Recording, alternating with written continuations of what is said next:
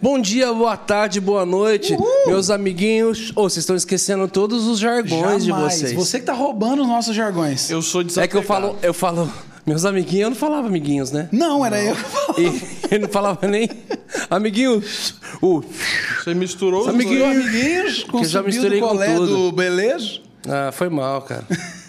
A gente- eu faço isso com as canções dos outros também. Rouba. A gente Entendi. rouba as ideias. A paz. Gente, vocês estão bem? Estão felizes? Tô feliz, Bruno. Deixa eu pôr Eu tô meu aqui, ô fone. Vona, você tá aqui com a gente, mano? Eu vou tô, pôr o mano. Eu fone. perdi Ah, minha tá. chave. Ó, eu vou pôr o fone que eu Ah, preciso mas- fazer o meu bordão. Peraí. lida com seus problemas assim que acabar, mano. É a vida. Só um minutinho que eu não falei então o meu você quer bordão. me- Você acabou de me cobrar e Tá não deixou eu? Então, falar. beleza. Não, ele com só- eles ele aqui. só quer cobrar hoje. Com eles aqui, a gente, Medina. E aí, meus amiguinhos? Falso Tá pra cada caramba. dia pior. Tudo bem com vocês? Como é que vocês estão? Tão Você nem felizes? afinou a voz. E meu amiguinho? É, mano. E apresenta ali o seu abombordo. Aqui, à minha esquerda, a bombordo, é, tá ele. Ex-Demi Lovato, ex-não Ex não binário. binário. Hoje binário. Olha lá. Com seu sorriso bem verdadeiro e Tá piscando aqui. E ele tá gosta dessa camiseta, cara. Ele tem várias. Eu acho que era a mesma. É a mesma. Falou que troca todo o hub agora, né? Eu troco. Eu tenho 30 camisetas é a pretas. Galera, deixa eu falar um negócio. O Bruno É a mesma uma vez- 30, eu sou tipo o Fábio Júnior. Ele, ele foi nos Estados Unidos, ele pagou Fábio- 2 dólares em cada camiseta, ele comprou 30. 30. Só que ele só 30. usa uma das é, 30. com o dólar de hoje, é, é dinheiro isso É aí. verdade, né, mano? A camiseta é 150 reais quase. Cada camiseta. A camiseta para um ministro de 36 anos. É mais de 300 reais. Camiseta que poderia ser da onde? Da loja Da do loja do morada.com. Mas ele não está usando. Que nos vestes aqui, ó. Está me vestindo. Hoje eu, eu tô de irmãozinho gêmeo com o Vona, com o É, mesmo, modelo. E se você também quer, meu amiguinho, loja do morada.com. Tem boné, tem corta-venta, tem camiseta. Olha aí, cara. Essas malhas maravilhosas. Você viu o gancho, já pegou, já entrou na propaganda. Ajuda a gente aí com o 13 terceiro, galera. É uma, é, isso. uma- é uma malha antipecado. Compra pra dar de presente no amigo secreto da firma, no amigo secreto do grupo de jovens. É Temos- isso, meus bebês. Temos viscolaicra, temos gorgorão. El- Elanca. Elanca. Pelanca tá tendo. É. Cetim pro Ministério de Dança. Pelanca, tá tendo. Gorgorão, lembra do gorgorão? E nós- Gordurão, Nós vamos lançar. Gordurão. Nós vamos lançar uma série só pra dança profética. É. Como é que vai ser? Não sei. E eu, eu tô Tem enca- que ter alguma coisa que voa. Que- que balança, Eu é tô não encabeçando o voar. projeto. Vai É vir com fita.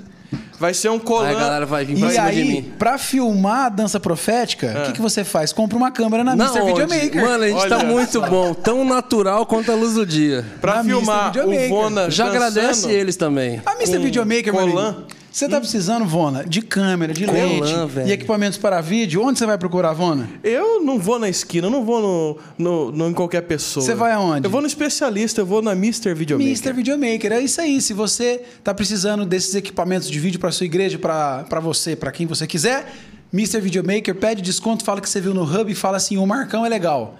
E ele te dá desconto. É. E a Warbank também, falando em desconto, lembra o quê? Dinheiro. E o dinheiro você vai colocar onde? No Warbank. Mano, você tá muito bom, cara. Exato. Você é um influencer? Você viu? Nossa. Arrasta pra cima e conhece o warbank.com.br, que tá chegando pra trazer confiança no digital. E o É dinheiro, isso. lembra boletos, que lembra que você tem que pagar digitalmente um boleto hoje. E ele muda até a voz. Olha, mudou Ele até mudou a voz. até a voz. E, gente, hoje nós temos a honra. E honra, que eles não nada a ver. É. E honra, lembra de semente. Quanto você vai me dar? Honra, o privilégio, A desfaçatez, não tem a inefável. Ah, ah, eu não consigo essas A palavras. é difícil, mano. inenarrável. Ah, insuperável. Gente, Ah, nós temos o prazer de receber aqui a nossa pastora Érica Barreto, Barreto. meus amigos. Fala, meus amiguinhos! Ela sabe, ela acompanha. Traz aqui pra perto, Érica. Puxa o mic, isso. Pode puxar, pode, Pode ficar à puxar. vontade. Érica, bem-vinda. Muito obrigado. Obrigada. Me Diretamente do- dos Estados Unidos. Uma Estados, per- Estados Unidos. Uma pergunta que talvez não sei se você faça ou alguém faz pra você. Você está feliz? Eu sou feliz. Gia. que bom, bom demais, Érica. Ela, a. Erika, que hoje é quase americana. Quase. Quase O americana. quase não deixa, né? Quase Se não americana, fosse tá- o quase. Tá quase de férias do Brasil, né? Sim. Que loucura, né, esse último tempo, né? Muito louco, Brunão. A gente quer ir lá pra trás da conversa, mas antes, já pegando o bonde daqui, vocês vieram uma loucura, né? Tipo, ninguém entendeu no Brasil inteiro. A gente viajava pra alguns lugares, a gente não foi pra quase lugar nenhum. Onde a gente chegava, falou, mano, Que loucura viagem lá, é mano. essa, que, Que velho? viagem é essa, mano? Teu Que- pastor lá, o que tá acontecendo? Não, tem casa. Ele não tem casa, ele não tem onde morar. O que que tá? Eu falei, então, bicho, né?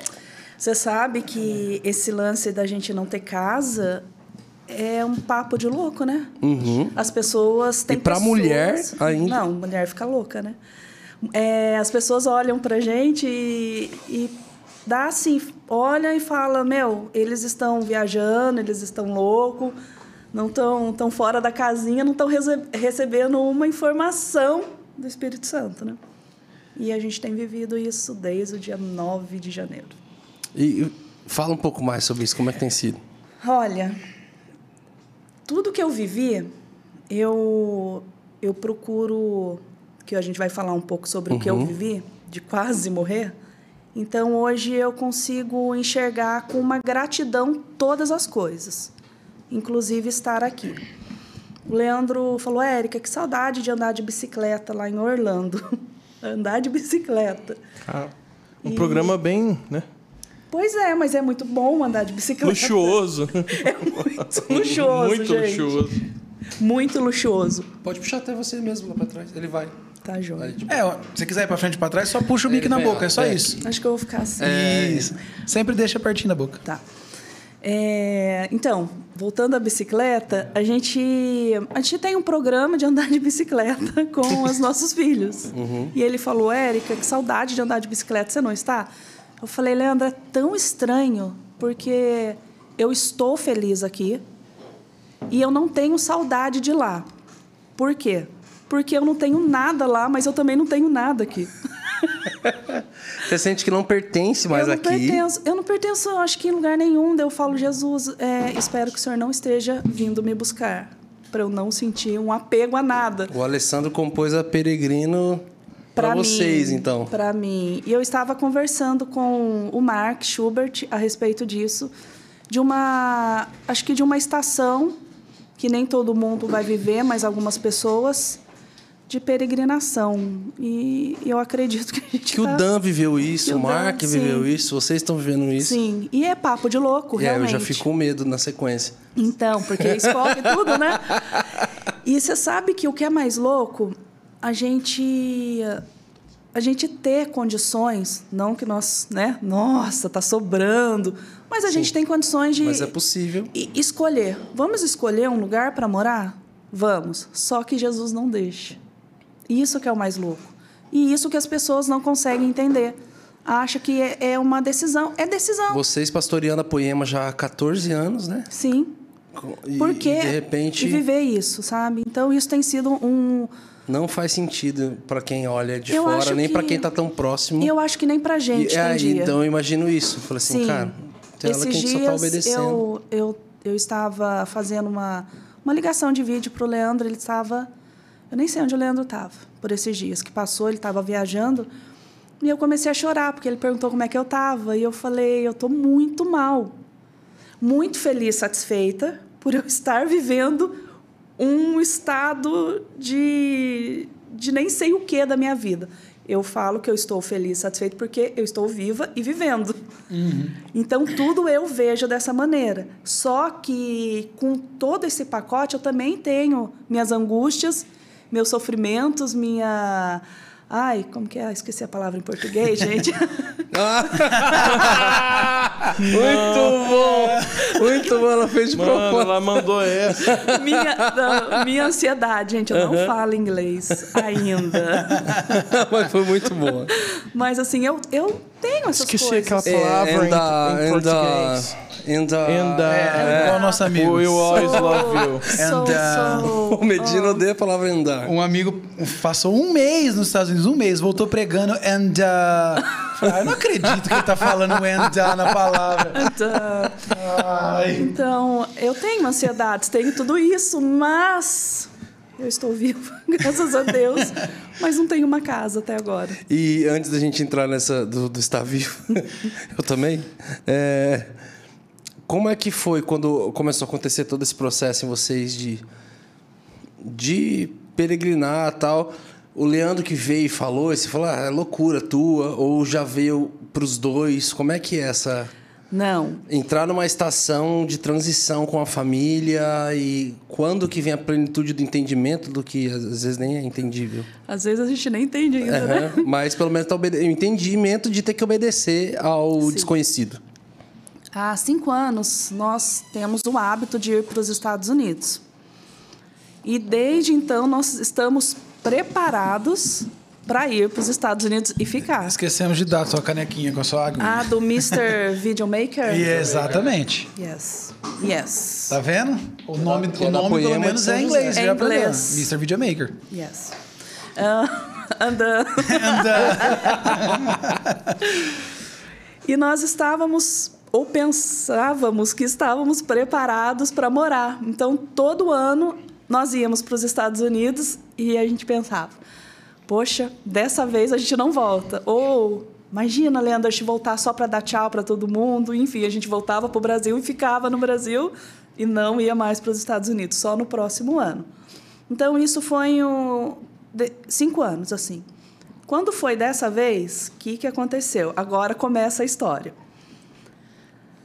Ah, andando. Mais uma mácula para parar. Muito bom. É que eu tenho que pegar desde o começo, porque o Leandro ele fala uma coisa. Érica, começa algo e termina, não volta para metade. Então, eu não quero fazer feiura pro meu marido, entendeu? Você quer dar orgulho para ele, Sim. você fala. E então, anda. É, começou alguns pastores fazendo alguns convites, só que estávamos na pandemia. E aí o Leandro falou, cara, não tem como a gente ir, a gente está na pandemia, enfim. Ele falou, Érica, será que será que chegou a hora? Falei, não sei. Aí eu passei um processo que nós vamos falar mais para frente. E quando eu voltei, teve a pandemia e eu gostaria muito de, de estar vivendo o que eu experimentei viver em família. Tô falando família de sangue mesmo, né? Que eu era muito assim solta. Ou eu pensei que eu fosse solta. Talvez eu, eu coloquei uma casca em mim para não sofrer. Como Vocês vão assim, entender solta? solta de não me importar em viver com a minha família. Tipo, ai, se você for embora, você vai sofrer? Não. Ah, você não era pegada. Isso, apegado. A sua família, É você fala palavras, parentela. Você fala, é. Sim, parentela. Parentela. Relatives, você Yes, relative. E hum, aí, Matheus. Puxa vida, Matheus. fala. Eu queria entender o que que é. É, então, eu era desapegada. Desapegada. Ou, enfim, eu imaginava ou queria colocar uma casca em mim por não, para não sofrer. Ah, entendi. Entendeu? Você se obrigava a isso. Sim. E eu experimentei. é, minha mãe ela teve câncer em 2019, o meu veio em 2020, e nós vivemos algo muito gostoso em família antes de eu ir para os Estados Unidos. Então, tô, quase todo final de semana estávamos vivendo com os nossos parentes, com a parentela. Sim. E isso para mim foi algo muito bom, muito muito gostoso que eu nunca experimentei, porque eu vim de uma família desestruturada, então eu nunca tive família. E de repente eu comecei a viver família. Então eu acreditava que hum, nós não iríamos mais morar para os Estados Unidos, embora os convites estavam chegando. E o Leandro falou, Érica, será que agora? Eu falava, Lê, agora não, porque a gente tem vivido algo tão bom. Vamos sair do apartamento, vamos para uma casa, uma casa que vai caber mais gente ainda, mais, a gente queria mais, mais. Vocês chegaram aí no aniversário do Leandro, no nosso apartamento, acho que a gente colocou o quê? 30 pessoas, enfim, algumas pessoas, mas a gente queria mais, não somente para a parentela, mas família espiritual, amigos, algo que a gente estava tendo prazer em viver, principalmente eu. Chegaram os convites, o Leandro foi falando não, não, não, e eu aluguei uma casa no qual você participou desse processo. O, o dono da casa desfez o negócio, já estava assinado o contrato, já estava tudo certinho. Ele desfez. Isso foi, acho que em outubro, mais ou menos. Eu falei, ah, então tá bom, vamos ficar no apartamento, porque Jesus também proporcionou um apartamento incrível pra gente que somente Jesus poderia fazer. Chegou no final do ano, a gente foi procurando casa, porque aquele desejo de permanecer em Taubaté era muito grande. Ficar em Taubaté com a nossa família. Então vamos procurar. E eu tinha falado com a dona do apartamento, ela falou: Érica, fica até dezembro. Eu falei: tudo bem, fico até dezembro. E eu continuei procurando casa, porque quando chegasse em dezembro eu sairia, enfim. Só que quando foi em dezembro, ela chegou e falou: Érica, então, eu arrumei já uma inquilina, você pode sair? Hum, Aí eu falei. Pegou de calça curta. eu falei: é, posso? Quando?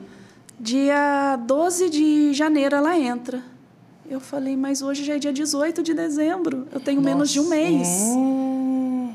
para arrumar casa. No mesmo dia, um pastor de Boston ligou pro Leandro, falou: "Cara, tô mandando suas passagens". Ele falou: "Não manda. Não manda porque eu tô tentando entender ainda o processo que Jesus está fazendo". Só que nisso eu e o Leandro fomos orar. Falou: "Érica, eu acho que está na hora da gente ir. Mas vamos orar". Aí nós entregamos o apartamento, emprestamos um apartamento de um pastor que foi viajar para Minas, ficamos lá algum tempo e nisso liga o nosso pastor. Mas o nosso coração já estava assim: ah, eu não tenho casa, já entendi o propósito de Deus. Uhum. Eu estou indo embora para os Estados Unidos. Tá dando tudo certo, tá, tá encaixando. Dando, tá encaixando. Embora não estava feliz, eu, eu gostaria de permanecer aqui.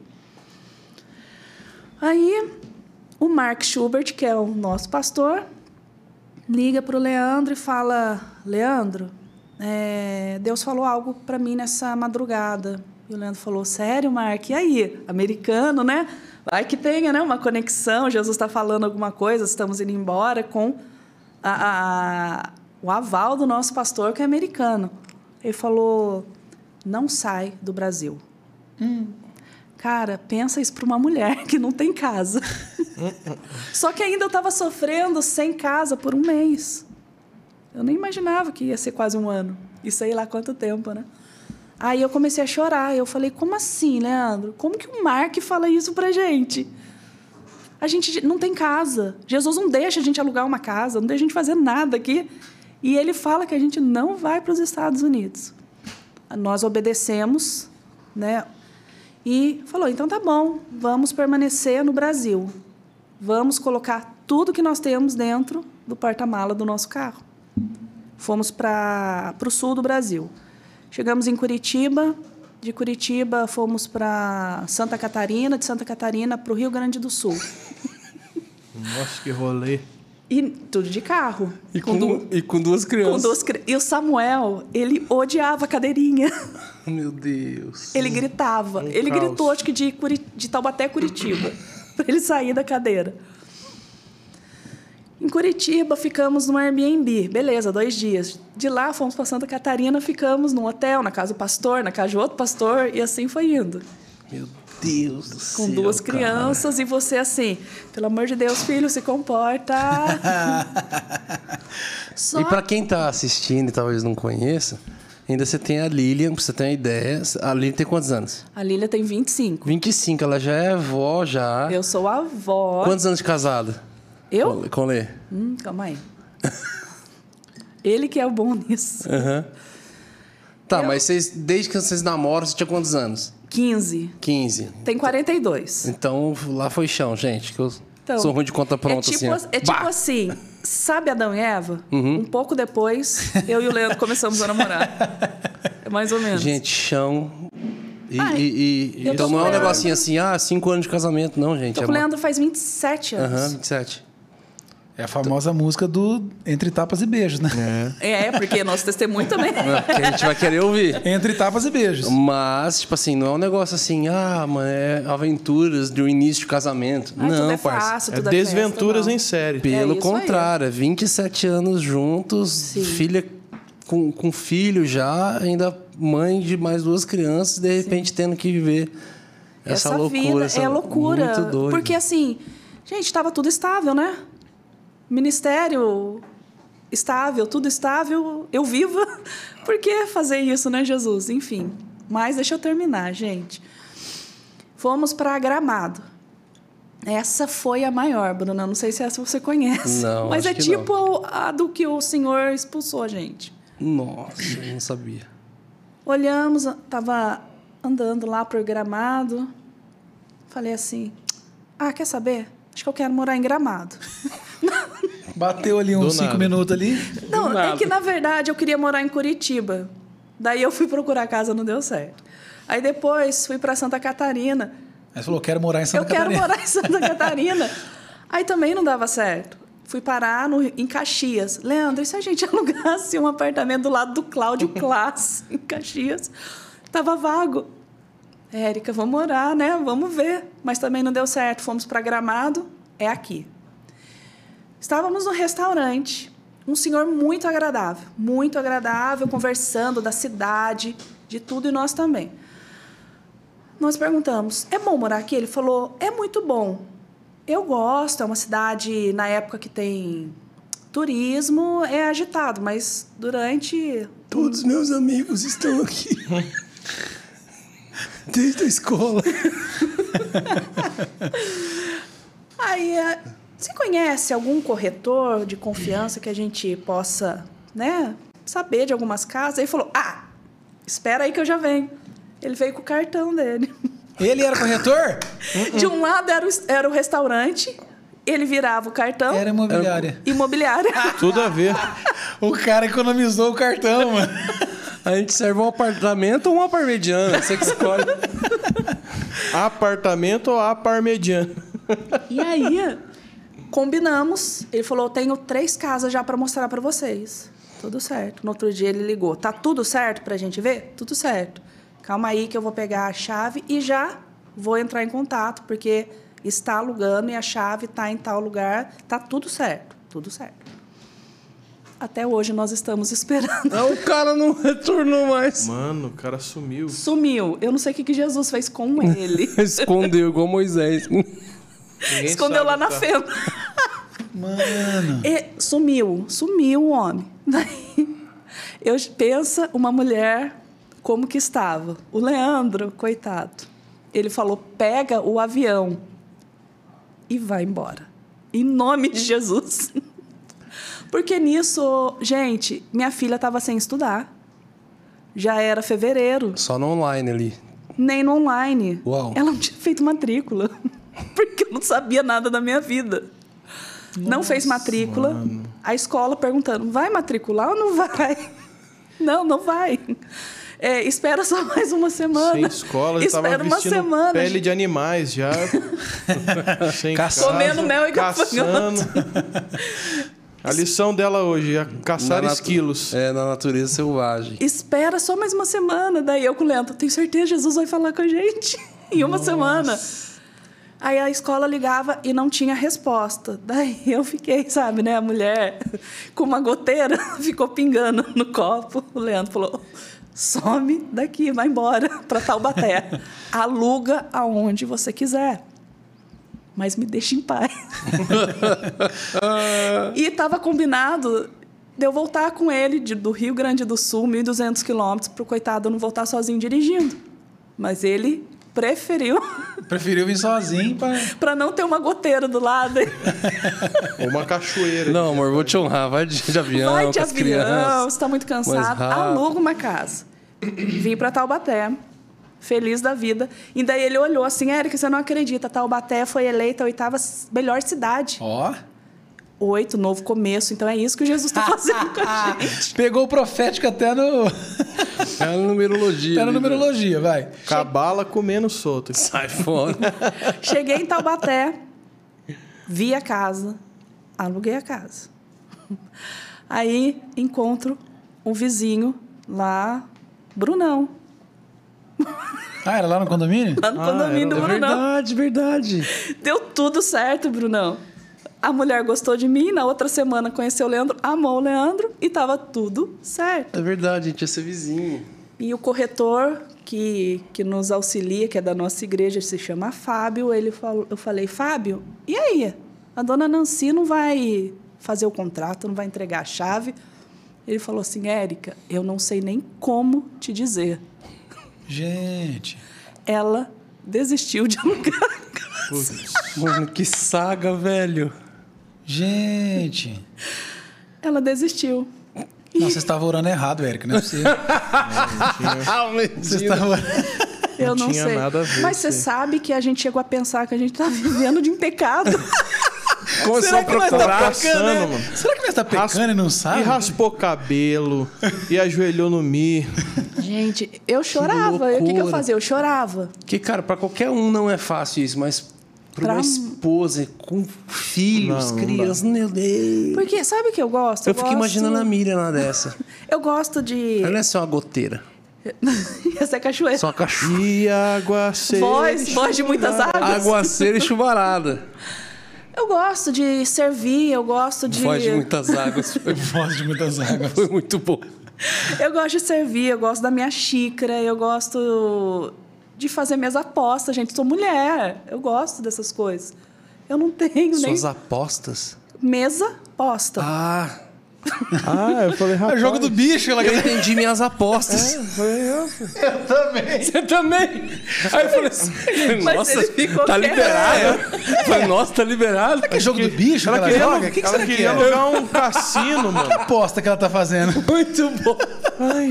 Mesa Aí eu fiquei na posta. minha, né? Eu falei, ai, tá bom, deixa ela fazer as Olha apostas. o, cor- ó o clickbait. Eles jantam onde? Eu gosto de fazer minhas poker. apostas. Eu falei, hã? Mesa aposta. Ah, posta. entendi. Eu vou falar mais devagar. Tá, não, pode falar, pode falar.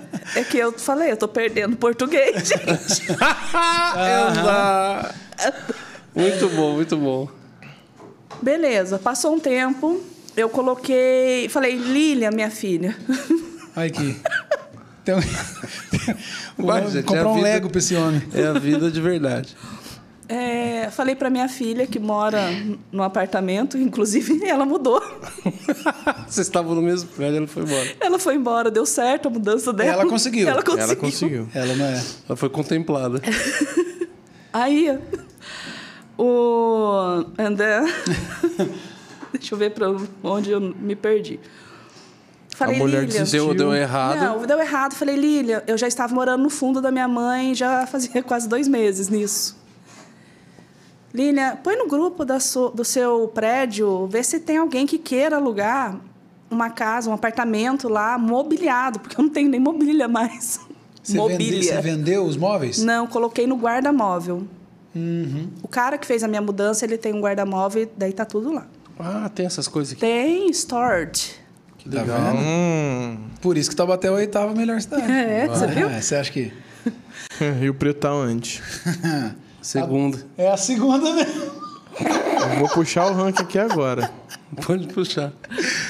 E a Lilian colocou e tinha uma pessoa. E essa pessoa estava morando nos Estados Unidos. Ela mobiliou todinho o apartamento, tudo com arquiteto. Coisa mais linda o apartamento. Lindo. Mas assim, eu morei em 260 metros, Brunão. Hoje eu moro em 60. Então eu fiquei bem compacta mesmo. Graças a Deus tinha tudo mobiliado. Uma belezinha. Você pode falar que você é adepto ao minimalismo. É. que- é, usa uma dessa aí que é legal. Aí Jesus providenciou, tudo bem. E nisso o Leandro falou: Érica, eu já sei, eu acho que Jesus não quer que a gente alugue uma casa. A hora que deu certo. Não, mas é isso, não. Vamos comprar então? Eu nunca quis comprar. Gente, eu não consigo entender. Eu vou abrir meu coração.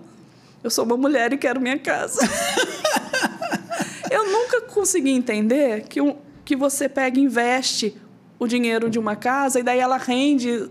Não Até sei hoje não entra na sua cabeça. não sei quantas mil casas, entendeu? E com esse dinheiro eu alugo aonde eu quiser morar. Isso, sobra dinheiro. E- mas assim, eu nunca Você vivi sempre foi isso, adepto entendeu? de falar, não, quero ter minha casa. eu quero, eu quero investir. construir com tijolo, sabe? O Leandro falou, Érica, eu acho que Jesus ouviu seu, sua oração, né? Vamos comprar a casa. Aí achamos a casa, o construtor ia pegar o nosso terreno. Nossa, estava tudo certo, a gente conseguiu um preço muito bom ainda com o terreno, enfim. Aí o Leandro foi dormir, estava tudo certo. No outro dia ele ia assinar as coisas, ia transferir o dinheiro. Ia... Ele acordou de madrugada. Jesus falou assim: Eu não mandei você comprar a casa. Mano do céu. Aí Ele falou que surgiu uma piada. É, Jesus? O senhor tá falando isso porque o senhor não se casou ainda. Você não casou? Pra você é fácil, né? Você sabe o que vai Ah, acontecer quando eu falar isso pra minha mulher?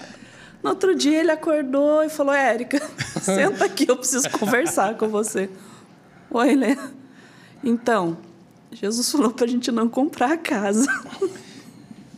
Aí eu já Não tava- brigue comigo, brigue com ele. Eu falei, como assim, né? Ele falou, olha, eu não sei. Ele falou isso mesmo. Fala com Jesus. Eu não tenho culpa. É ele. Aí eu falei, ai, Deus, já tô tão... Tudo, todos os planos que eu fiz, nenhum deu certo. Então, tudo bem. Os planos que foram embora, É. o sonho que se perdeu. Se perdeu. Vamos ver se ele vai restituir. e aí, o que, que aconteceu? Um outro pastor falou, cara, vem pelo México. O Leandro falou, Mano, assim? Vem pelo México. era bigode falso. Coiote, pau no gato. Coiote Tommy. Vem pelo México que vai dar certo. Fica, fica em Cancún. Daí eu falei, nossa, em Cancún, que Caramba. chique, né? Só que assim, eu já não tinha perspectiva de nada. Eu, não que- eu tinha Você até tava medo. desanimada, né? Eu tinha até medo de fazer plano, entendeu? E não dá certo. Então, foi indo. Só que no outro dia, quem ligou? Mark Schubert. Eu, pronto, já vai jogar o balde de água com novo. gelo, né? Não vai, não. Ele falou, cara, tô aqui nos Estados Unidos. Ah, sério, Mark? Tá aí? Que legal, né? Tá muito legal. Bom aí. pra você, né? Que tem uma casa pra morar nos Estados Unidos. Coitado, ele também não. ele tá nessa de peregrino há muitos anos. Ele é um missionário que mora na Alemanha, é, É. um, alem- é um americano que mora na Alemanha e faz missão com os árabes. Nossa. E fala português. E fala português. É, o Mark é, é incrível. Aí ele falou, cara, eu vou estar aqui numa mesa com o Dan. E o Nando falou, ó, o pastor acabou de falar para mim que ele estava me dando de novo a minha passagem. Cara, vem pra cá. Bate na porta. Vai que Jesus abra. Aí o Leandro falou, Érica, olha o que que o Mark falou para mim. Tá loucão. Aí ó, a gente orou. a gente orou Você, e já responde, decidiu. você responde o quê A gente chorou falando, amém, Jesus. Alguma coisa a gente tinha que ter, Bruno. sim, sim. E, e aí a gente foi, Meu Deus, cara, tá me dando batedeira de ouvir. É. Tudo errado. ficamos em Cancún. Daí as pessoas falaram, nossa, ficou em Cancún 15 dias. Gente, é horrível. Eu Por não- quê? Pelo seguinte, você não está saindo de Taubaté para ir para Cancún. Você passou por Cancún, você não pode pegar Covid. E o Leandro, quarto do hotel. o Leandro falava assim: você não vai sair. nós não vamos sair, nós só vamos ficar aqui. Aí eu ia no supermercado, porque as coisas em hotel é muito caro. Ficava, ia para o supermercado, fui duas vezes de ônibus, voltei, fui a pé uma vez. Não tinha Uber? Não. Lá não tem Uber. Não, é muito caro, é táxi. Não tem Uber, é táxi. Daí, o que, que acontece? Com a pandemia, eles estavam assim... Desesperado. Super faturando tudo. Então, Um rebusão mesmo. de ônibus. Era um dólar. Caiu. Uhum. Minha torre. Fomos para Cancún, foi tenso, porque, gente, 15 dias dentro de um hotel. Eu, eu lavava roupa dentro do, do cesto de lixo. Pegava Nossa. o lixo do quarto, não do banheiro, Brunão. o lixo do, do quarto, que é para jogar um, uma garrafa. plástico, é, qualquer coisa. Eles envolvia com plástico. Eu tinha comprado é, shampoo, condicionador, não. Como que é o nome? Sabão gente? em pó. Sabão, Sabão e líquido. amaciante e, e Vanish em barra. Eu esfregava a roupa, lavava Um negócio de lixo. no negócio de lixo, Mano, tudo que ela tá falando só imagina a Miriam, velho. colocava lá para secar, tudo bem, deu Ela 15 vai olhando dias. aqui pra mim. Deu 15 dias, fomos para os Estados Unidos. Chegamos e foi tudo uma benção. Daí a gente chegou e ia fazer o quê? Ficamos na casa de um casal de amigo que falaram assim: vem para cá e fica um mês em casa. Eu falei: tá bom. Foi da primeira vez que a gente foi, sem dinheiro, sem casa, sem carro, sem planos nenhum, nenhum, Sem lenço, sem documento. sem lenço, sem documento. Tendo uma igreja no Brasil com mais de 2 mil membros, Pois é. vivendo essa loucura, gente. É, a vida toda No porque- Brasil, Então, mas assim, é recém-casado, né? Vamos viver uma aventura, né? sempre bom, né? Nossa. Meu Deus, que loucura. Ficamos lá na casa desse casal uma semana, daí o Leandro já foi fazer missão com o Mark numa outra cidade. Eu fiquei na casa de, um, de uns amigos, mais de uma semana. Só que assim, é tenso, porque eu conheço meu filho. Meu filho é diferente de duas meninas. Um menino é diferente de duas meninas. Então eu ficava tensa e, e nele dentro da casa desse, desse meus amigos. Quando foi um, um dia eu liguei para uma amiga e falei: "Sua casa tá parada? Você tem interesse em alugar?" Ela falou: "Não". Eu falei: "E agora?" Começou. Ah, não, de novo não, mano. Agora tudo em inglês. Agora é legendado. A mesma história legendada, vai. Perrengue legendado. E eu sei que essa amiga é muita cara dela. Fala, não. Não. Tipo, Aí, enfim, conversamos e ela falou assim: olha, meu pai não quer alugar, mas tudo bem, fica lá, paga lá um valor ilusório. Gente, eu não, não tenho nem, nem o que dizer por, pelo que o pai dela fez por nós, sabe? Foi um valor bem ilusório, mas muito ilusório. E nós pagamos pelo Brasil Ou esse seja- aluguel. Então, começou assim, ter uma luz no Aí fim você do tinha uma luz. casa. eu tinha uma casa. Aleluia. Só que aí, com o tempo, né, a mulher é incrível, ela não se satisfaz com, com pouco, né? Podia estar feliz só de estar viva, Aham. mas eu passei dessa fase, porque eu também eu estava assim no extremo. Eu não, não me cuidava em nada, eu não precisava de nada, porque eu estava viva, só isso. Só que eu estava assim muito extremista. Depois eu fui encontrando equilíbrio, mas eu podia assim estar feliz de estar viva. Mas aí consegui a casa, passou um tempo, eu queria comprar uma xícara. Não precisava, porque a casa tem tudo. Daí não cabia lugar para pôr minha xícara. Leandro, eu quero minha casa. Nossa. Leandro, um eu quero minha casa, eu quero minha casa. Como falas uma louca mulher? Tu falaste agora. Mano, Um pastor emprestou um carro pra gente. Posso contar a história do carro? Pode. Foi muito engraçado, gente, a história. O Leandro, toda vez, ele já vai com um carro preparado, alugado, porque uma Pacífica, que é uma categoria o quê? Minivan, Aham. mil dólares o mês. Isso é o que a gente fazia durante esse tempo, durante os cinco anos. Só que com essa pandemia, Corolinha, lá é Corolinha, tá? Pra gente É, aqui, aqui é Corolla. carrão, é. É Corolla. Lá é Corolinha, 3.500 dólares o mês. nossa. É, o Brasil tá. O aluguel do Brasil tá do mesmo jeito tá, de carro, tá? em- Sim, só que a gente ia ficar dois meses, ia voltar pro Brasil. O Leandro falou, Eric, então com esse dinheiro, ué, fazer o quê? Precisamos de um carro? Vou comprar um carro. E nisso, o pastor que nos levou, ele falou assim, Leandro, eu tô vendendo meu carro. Daí o Leandro imaginou, deve ser um Corolinha vermelho. E o pastor falou: Não, cara, veja aí, eu vou emprestar para você esse carro. Leandro, não, pastor, eu estou precisando comprar um carrinho, o senhor não pode vender para mim? Ele: Não, rapaz, veja bem. Anda com o carro, você não precisa gastar dinheiro. Não, pastor, eu preciso. Ficou naquela. Daí, na hora, o pastor manda a foto do carro. Era uma Maserati. Nossa. nada mais, nada menos. Nossa, velho. Só que pensa, eu pensando, ai, mas eu queria tanto uma Pacífica. Ela não, Não tem entendeu. ideia, ela, não queria entendeu. tanto uma minivan com a mãe, né? eu eu ela não entendo. De verdade, pra mim, assim, eu não ligo pra essas coisas, né? E o Leandro que pira em carro. Daí o Leandro falou. Érica, Jesus tá abrindo a porta pra gente, tá deixando eu Porta aberta é você. E aí, porta aberta? Chegou eu estou andando vez. de carrão aqui e não tô pagando nada, que não sei o que, foi aquela alegria. O Samuel, meu filho, você tem que ver, ele ama carro. E ele passava a mão na roda, e ele passava a mão na grade, e ele passava, a mão no na pneu. roda e passava a mão no estofado. Não, aí ele passava a mão na cara, mas ele não gostava de entrar dentro do carro. Ele não queria sair. Ele gostava de passar a mão Aham. em volta do carro. Era muito engraçado, igual o pai, ama carro. Enfim, esse pastor nos abençoou bastante e emprestou lá, nossa, por muitos meses, emprestou o carro. Até que a gente conseguiu comprar um, um carro nosso. Passou um tempo, começou Deus, e agora? O que, que vamos fazer aqui? estamos vivendo numa gaiola aqui, é, porque é o sentimento que a gente tem lá, sabe? A gente queria ficar seis meses, só que ao mesmo tempo a gente não queria, e se saísse não podia voltar, então a gente, a gente acabou se sentindo meio, meio preso, né? E aí ele falou, o que, que a gente vai fazer? Eu falei, ah, não sei. O que, que Jesus está falando? Nada. Eu falei, ai meu Deus do céu.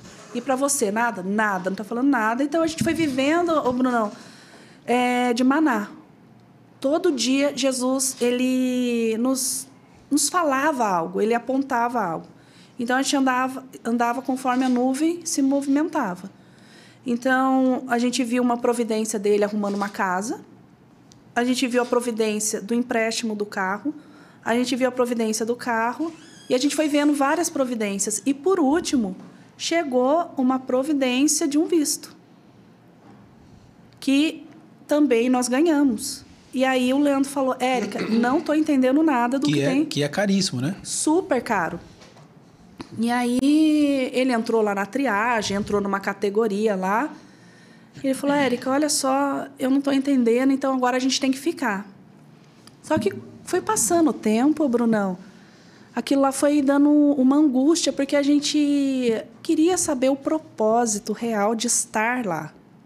A gente queria. Eu falo, Deus, a gente está acostumado a fazer uma igreja, a gente está acostumado a trabalhar para o Senhor.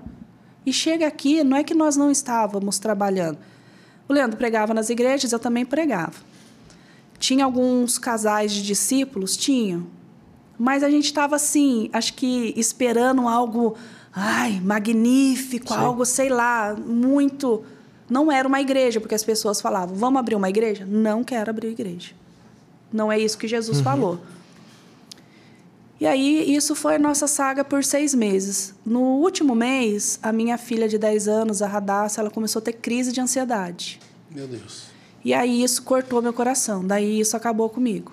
E eu falava assim: Deus, fala para mim, o que que que que tá acontecendo? Porque não tem propósito. Parece que a gente está aqui batendo a cabeça e eu não sei se o senhor, o que que o senhor está fazendo mais para frente. É, fala pra gente, né? Se tem algo mais para frente, a gente gostaria de saber. Enfim. E aí uma amiga minha começou a socorrer a Radassa e ela estava muito, muito mal.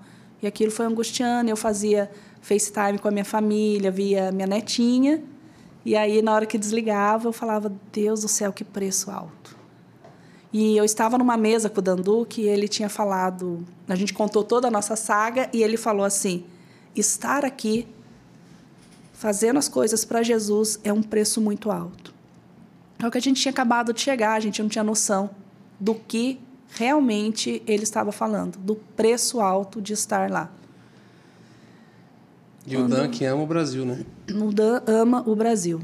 Enfim, Por ele nem sairia, né? Por ele em si. Sim. Enfim, é... Enfim, vocês estão servindo. A gente está servindo lá e, e uma coisa muito bonita que aconteceu e eu chorei muito e o Leandro também. Um casal, acho que você conhece, o Gustavo do Siligo Orlando. Sim. Ele falou: Lê, eu amo você.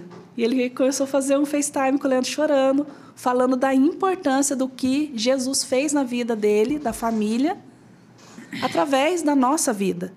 Então, Brunão, de todo o perreio que a gente passou lá, né, às vezes as pessoas podem até pensar, ai, está nos Estados Unidos, está isso. O pessoal não tem noção. Lá realmente é o lugar onde o filho chora e a mãe não vê. Existe muito perreio, principalmente financeiro, principalmente brasileiro. Para brasileiro, né? O, a família espiritual, eu acho que é algo que pesou muito. Eu estava, a gente discipulava pessoas de, desculpa, de uma determinada igreja, um casal de outra igreja, e de repente tinha dia que não tinha ninguém em casa, porque cada um estava junto da sua família espiritual. E aquilo lá foi me dando uma, um- uma crise. Eu comecei a ter muita crise, falando: Deus, nós estamos aqui, estamos sozinhos, cadê minha família espiritual? Cadê minha igreja? Eu amo todo mundo da minha igreja, cadê eles? Era para todo mundo estar junto. Eu era para estar indo no culto agora, era para estar uma comunhão, era para estar fazendo alguma coisa e não está tendo. Então, isso, isso me gerou uma certa crise, uma certa ansiedade, Mas ao mesmo tempo eu me lembrava, eu estou viva. Chegou a Então- gerar uma crise de fé ou só uma crise interna ali? Uma crise interna. De fé não. Nenhum momento. Não, nenhum momento. Desse, desse, desse assunto, não. É mais uma crise de, De não saber. saber. não Uma saber. insegurança. de saber que Deus está dando em, em pistas e passos e coisas para Porque tá parece- construindo vocês para uma nova. Porque é, muita muito mais loucura. fácil quando Jesus pega e fala algum determinado assunto, mas ele fala de uma vez. Aí você fecha aquele ciclo para o próximo ciclo. Só que Jesus não estava fazendo nada, ele apenas falava: está precisando de um celular? Celular. Água? Água. E assim nós vivemos por seis meses. Uau. Até que um amigo nosso, que é lá de Kansas, ele. Num dia que eu e o Lenda estávamos profundamente assim, angustiados. Foi acho que o pior dia da nossa vida.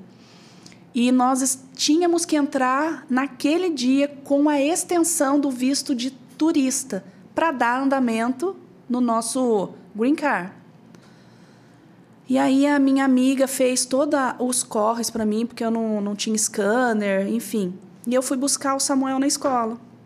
Nisso, o amigo nosso faz uma chamada com o Leandro e, e o Leandro abriu o coração, falou tudo que a gente estava passando.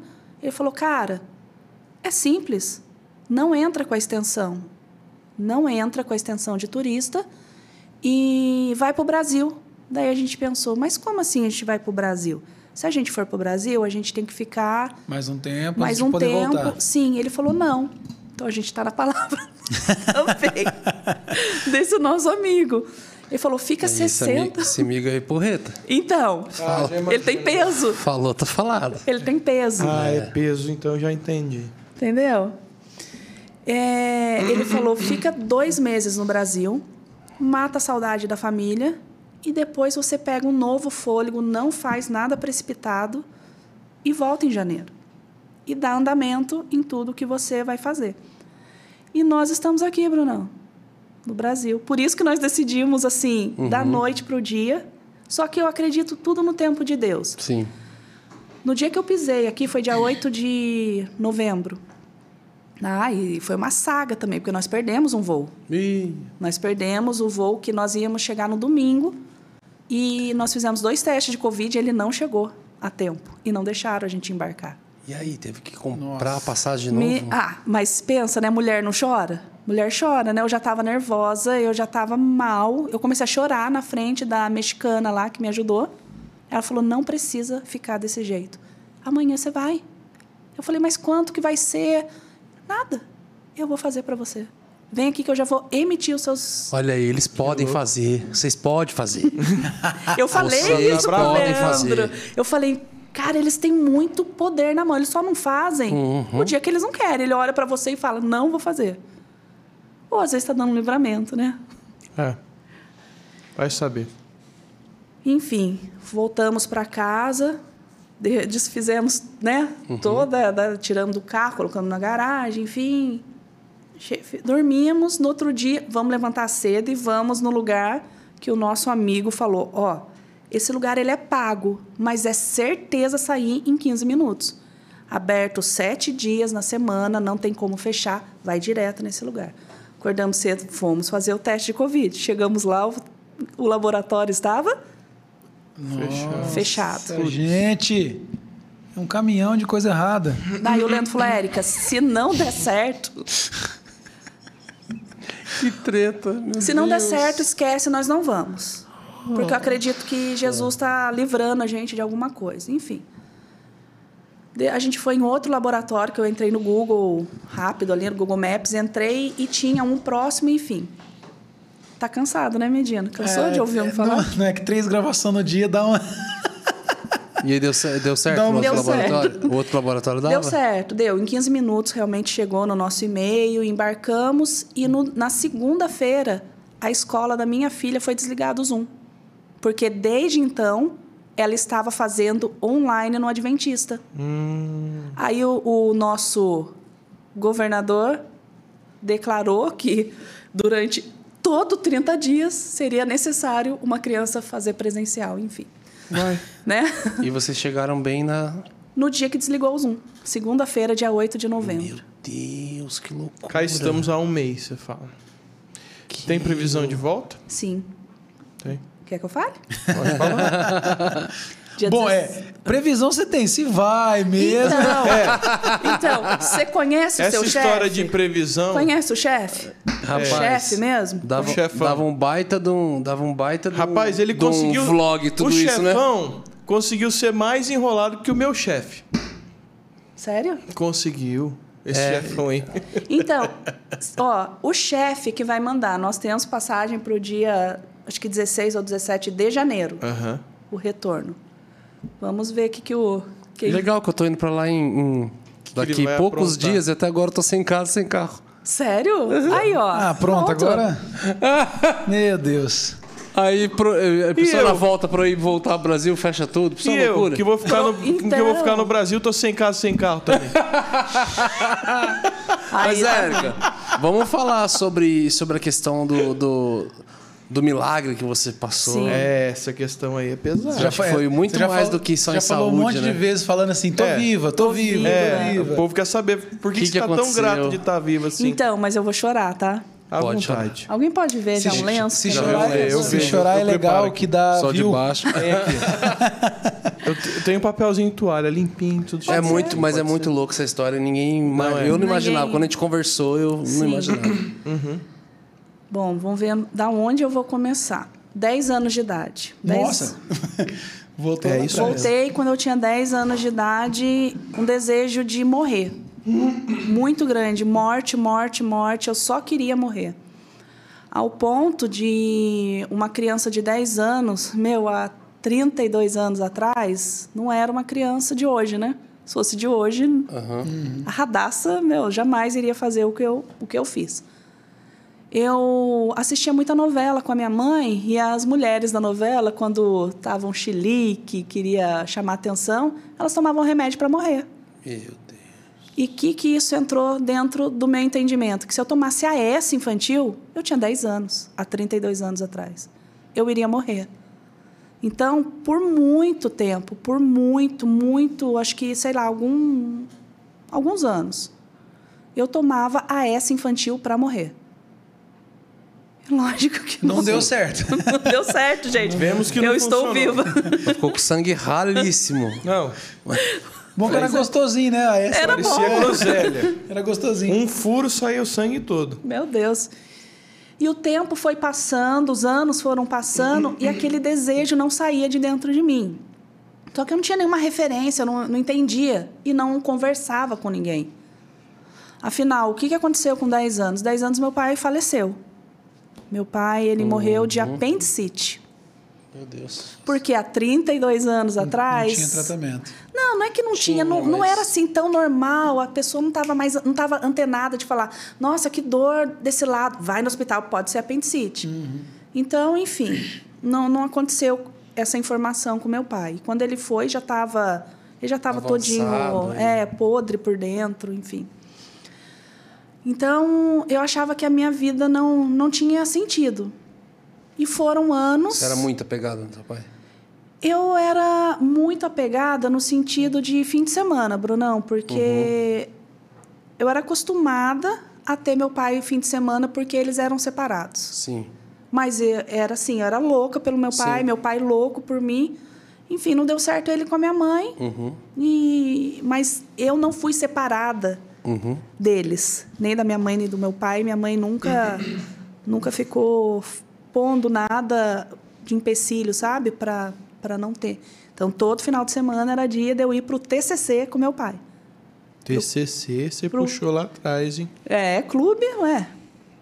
Enfim. É, aí comecei a namorar o Leandro. Comecei a namorar o Leandro, eu tinha 15 anos. E eu acho que era uma carência tanto minha quanto a dele, a gente queria casar logo. Então vamos casar logo? Como que a gente vai casar, gente? Tinha 16 anos. 15, 16 anos. Como que a gente vai casar? Vou engravidar. Que Propositalmente. estratégia, hein? Você sabe, minha filha de 25 Que anos. estratégia, hein? Do grego, estratégia Nossa, Érico. ou Foi a tiro Lilian. no pé. A Lilian foi totalmente planejada. Caramba. Porque algum, no, há 32 anos atrás, a mulher engravi, a menina engravidava, Tem o que pai casar. tem que casar. casar. Aí o que aconteceu? O meu sogro falou: vocês não vão casar. Meu, vida loucura, muita droga, muita, meu, muita doideira que a gente, que é nosso contexto, né, de vida. Que eu vou querer ouvir também. E minha mãe criou a, a minha mãe criou a Lilian como filha dela, porque minha mãe falava assim: você não pode sair com a sua filha, porque é perigoso você perder, é perigoso alguém roubar e você tá louca e não vê. Então eu não, então a minha vida continuou com o Leandro, nós dois adolescente, curtindo a vida e a Lilian hum, fora desse contexto. Então ela não participou muito dessa, da- dessa nossa vida. Só que aí eu engravidei. Poderia estar feliz, satisfeita, né? Enfim, consegui engravidar. Mas aquela angústia, aquela tristeza não saía ainda de dentro de mim. E o tempo foi passando, eu, eu me lembro uma coisa assim que marcou muito a minha vida. Um dia estava o Leandro, eu e a Lilian, ele empurrando a Lilian no, no balanço no sítio do Pica-Pau Amarelo. A Lilian acho que tinha o quê? uns 5, 5, 6 anos. Eu me lembrei da música do Raul Seixas. É, eu não vou cantar porque minha voz assim tá Ah, entendi. um pouco É, assim, é, sabe? hoje não tá legal. Hoje não tá legal, gente. Mas ele falava assim que ele devia estar contente porque ele tinha dinheiro, era dito cidadão respeitável e ganhava, sei lá, 4 mil cruzeiros por mês. Então o contexto vem falando que ele deveria estar feliz porque ele tinha uma vida familiar, ele tinha família, ele tinha dinheiro, ele tinha um emprego, mas ele achava aquilo lá que aquilo lá não tinha sentido na vida dele. E eu sentada, eu olhava assim, eu falava, aquela dor, sabe? Que você segurava o choro para você não vou chorar no sítio do pica-pau. Por quê? Não sabia por quê. Mas uma tristeza tão profunda. Eu falava, até quando eu vou ficar vivendo? Eu quero morrer, E Deus. de olhar aquela cena do marido empurrando Eu- a é. filha, coisa, sendo em família e falar, cara, Porque eu brigava nem comigo. isso me prende Sim. de querer viver. Não. Então, nem, a- nem essas cenas eu ficava inconformada de eu pensar que era muito melhor morrer do que viver aquilo. E o tempo foi passando, eu com o Leandro viemos nos divorciar pela sexta vez. Não, divorciar, nós nunca. Sexta? Não, nós não, divórcio não, gente. É, foi separação mesmo, sexta separação, porque o contexto do nosso casamento era assim: ai, não gostei que você tirou a tampa da garrafinha, então vou embora. Aquela coisa de namoradinho de 15 anos, só que a Uhum. gente já tinha casado. É. A gente vivia nisso. Muita loucura, muita droga, muita tudo. De repente o Leandro se converte, eu não. Né? O Leandro, o Leandro Essa virou história é boa. o Leandro virou crente e eu fiquei no mundo. E eu fiquei na curtição. E, E, e durou uns anos, assim. né? durou sete anos. Nossa. Sete anos até, até eu encontrar Jesus. ou até ele falar, filha, vem, vem, vem, porque larga a mão, né? De bater a cabeça, vamos. Só que todo esse tempo eu podia estar né, na curtição, eu podia viajar, eu podia estar com os amigos. E eu olhava assim, por um instante, eu falava, cara, é melhor morrer. E nisso, as tentativas de suicídio. Eu não sei quantas vezes eu já fui na beirada da Dutra e fiquei sentada. Só me faltava coragem. Eu acho que, na verdade, ninguém quer morrer, né? Ninguém quer se matar. Ela só quer dar fim realmente naquela angústia momentânea. Mas você conseguiu identificar o porquê disso? Sim, sim.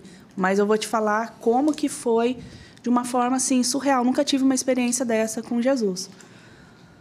Aí o período da minha separação foi aonde eu corri para Jesus. Porque eu ouvia dizer de Jesus, minha sogra falava de Jesus, o Leandro falava de Jesus, que restaurava, que profetizava, que falava um monte de coisa, daí eu não queria saber de Jesus, odiava crente. E, de repente, eu fui atrás do Jesus que restaura casamento.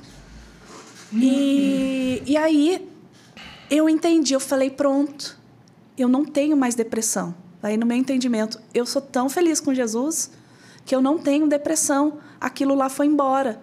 Só que eu comecei a ler a Bíblia. No que eu li a Bíblia, eu vi Paulo falando que o desejo que ele tinha de ir embora era muito grande. Só que não convinha ele ir embora aquela hora por causa do povo. Eu não me recordo agora onde que está essa passagem, mas eu falei, tá vendo? É isso. Porque embora eu estava vivendo algo tão sobrenatural com Jesus antes da restauração do meu casamento, eu experimentei um Jesus que eu nunca tinha experimentado. Eu, porque aquele Deus cultural, aquele Deus que todo mundo conhece, aquele Jesus que todo mundo conhece. Mas aquele Pai, eu nunca tinha experimentado. E de repente eu experimentei, e mesmo sem ter o Leandro, eu era muito feliz. Mas uhum. Eu queria ir logo. Aí eu entendi. Eu amo tanto Jesus que eu quero ir embora com ele. Hum.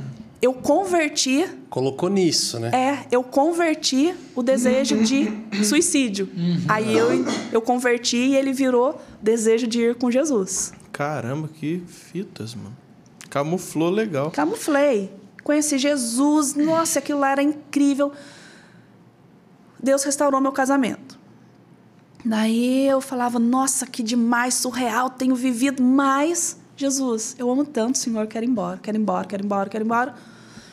E eu só pedia para ir embora. E nisso o Leandro foi. Vendo, eu conversava, falava, Lê, será que é normal uma pessoa ser assim? Eu. Detalhe, já tinha poema, tá? Eu já era uhum. pastora, já era usada para tocar a vida de pessoas, usada para restaurar Caramba. pessoas usada para dar sentido na vida de outras pessoas, só na minha que não. Porque dentro da minha cabeça eu nasci para morrer. Eu nasci, eu tinha só uma missão, morrer.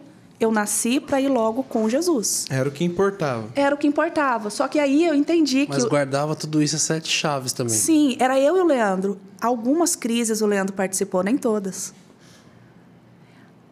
Um dia, eu dobrei meu joelho e falei assim: Deus, eu acho que está errado. Não é possível. Tua palavra diz que o dom dado por Senhor é a vida e eu odeio viver, Senhor. É como se eu precisasse urgentemente viver com o Senhor. Eu, eu necessito ir embora com o Senhor. O Senhor não está vendo? Dói meu corpo. Eu não aguento mais viver. Aí Caramba. eu dobrei meu joelho e falei assim: Jesus, Tá, se eu tô pensando errado, faz o seguinte. Coloca um câncer em mim para eu desejar viver. Mano de Deus. Não me mata. Mas eu quero, eu quero viver.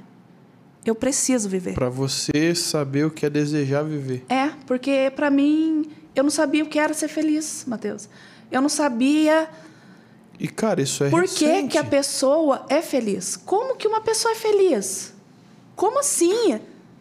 É como assim? Eu não entendia como é ser feliz. Existe isso? Não existe.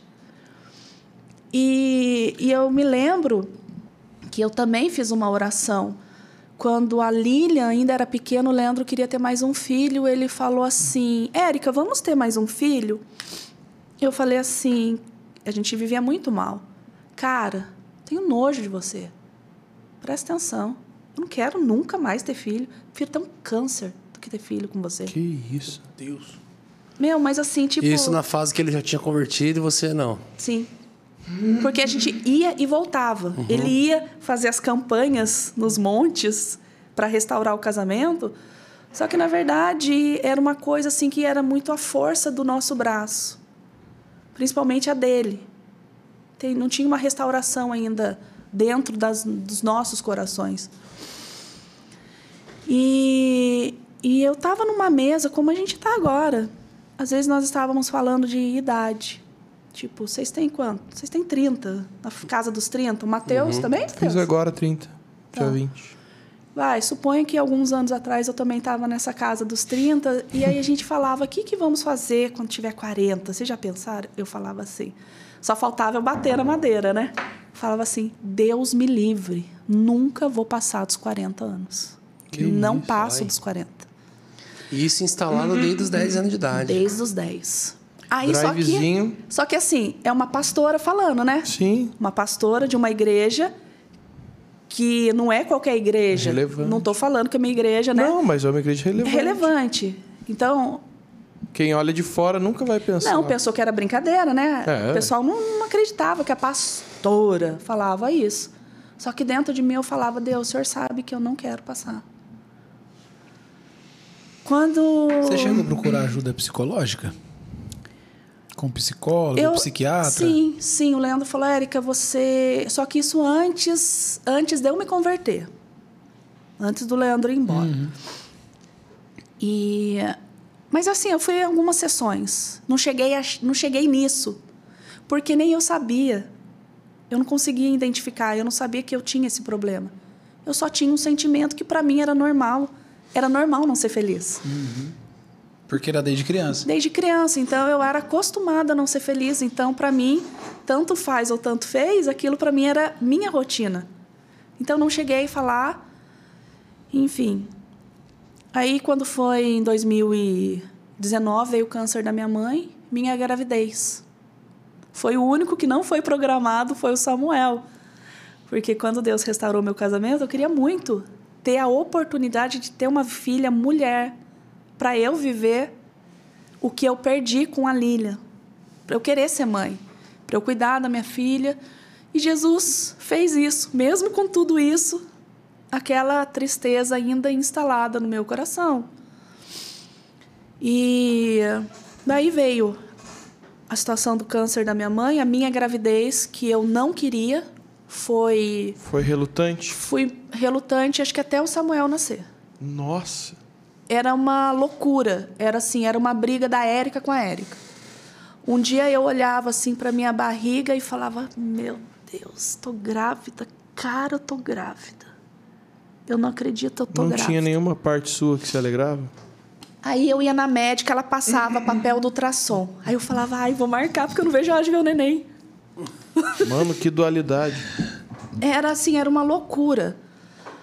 Aí, quando o Samuel nasceu, na hora que eu vi o Samuel, e tem isso no meu Instagram, e foi assim, todos os meus sentimentos contrários caíram por terra.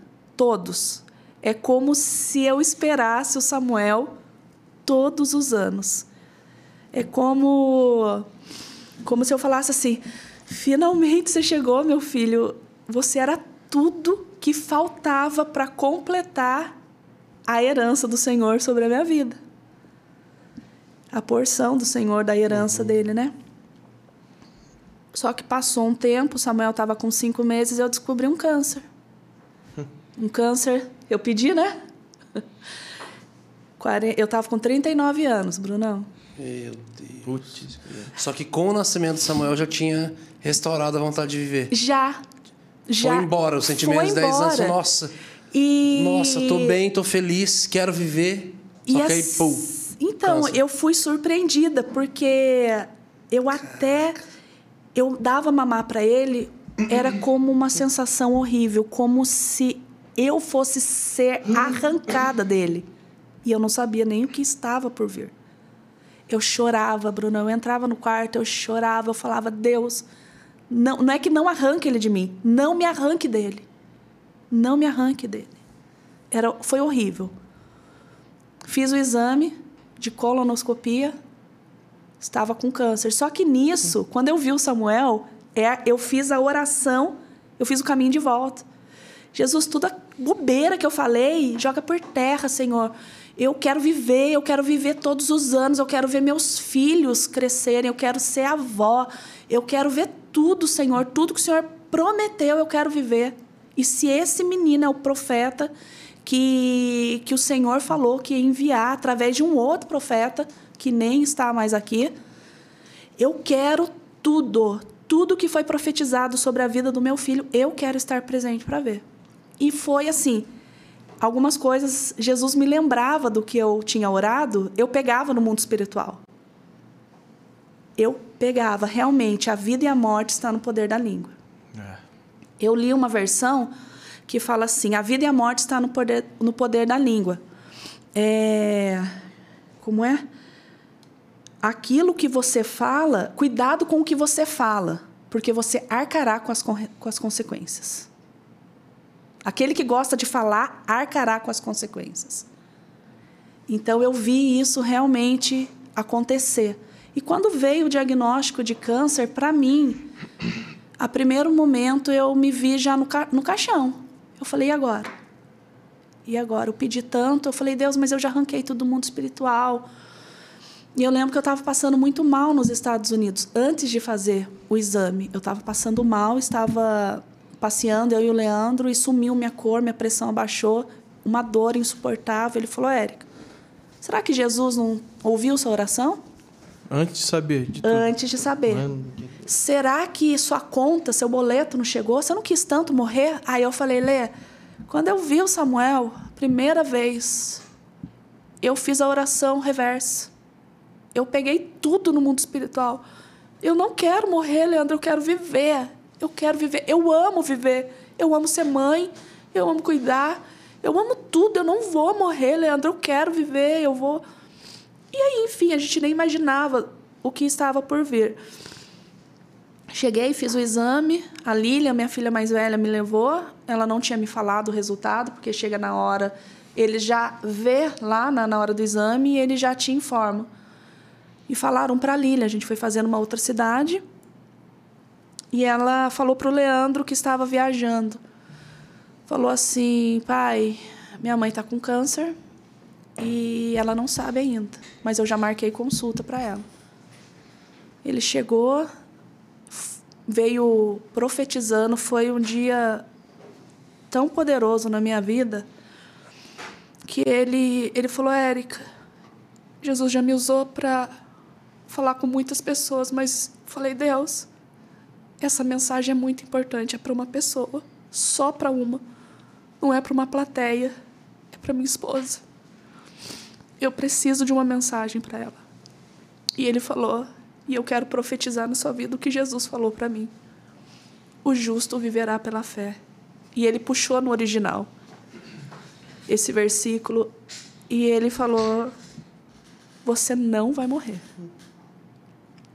Isso daí, Érica, é para fechar um ciclo na sua vida do que Jesus vai fazer. Você aceita, na, na hora você está tão assim. Meu, você está fora do seu corpo, praticamente. Fui no médico, comecei a chorar. O médico falou: Ih, isso aí é simples. Faço três furinhos, já era. Mas mesmo assim, meu, você recebe um diagnóstico de câncer. Vixe, Você fica eu não desestabilizado consigo nem imaginar como. desestabilizado. E eu olhava assim, né, para as crianças, para a Lília, eu falava: caraca, realmente o, a, a- o poder que a língua tem, né? Fiz a cirurgia, deu tudo certo. O médico fez por vídeo, arrancou lá um pedaço do intestino. Só que no dia que eu tive a alta, eu já voltei para o hospital. Eu voltei já desacordada. Eu já estava entrando em estado de choque, porque deu uma sepsemia. Meu intestino rompeu tudo. E aí deu a, a infecção, né? Generalizada. Meu Deus. Do que meu pai morreu, Brunão. Exatamente do que meu pai morreu. Vazou dentro, vazou dentro. Vazou dentro. Daí Chega a ser inf- pior que o próprio câncer, dependendo. É. do- É momentâneo. Uma dor que eu nunca senti essa dor na minha vida. Eu não tinha posição, uma dor. Eu não consigo nem descrever, mas eu, eu lembro dessa dor. E aí me operaram. E Abriram de novo. ali. abriram, lavaram os órgãos. Eu acordei, eu estava de bolsinha de colostomia. Só que aí tem que fazer um corte grande. Sim, eu tenho hoje um corte. E eu olho para ele, Tirou Medina. todos os órgãos pra fora e lavou. Sim. Meu Eles lavam com soro e colocam. E, e o médico, sendo crente, ele colocou e orou. Porque Sério? Ele, ele podia. O que ele podia fazer, ele fez. O resto era Jesus. E aí eu acordei com a bolsinha rasgada, fralda, com catéter aqui, sem saber o que aconteceu. Porque afinal, eu conversando com o médico durante esse dia, ele falava: é normal você sentir gases, então dói. E eu, assim, acordando, falando: o que está acontecendo? Era só gases. Por que, que eu estou aqui?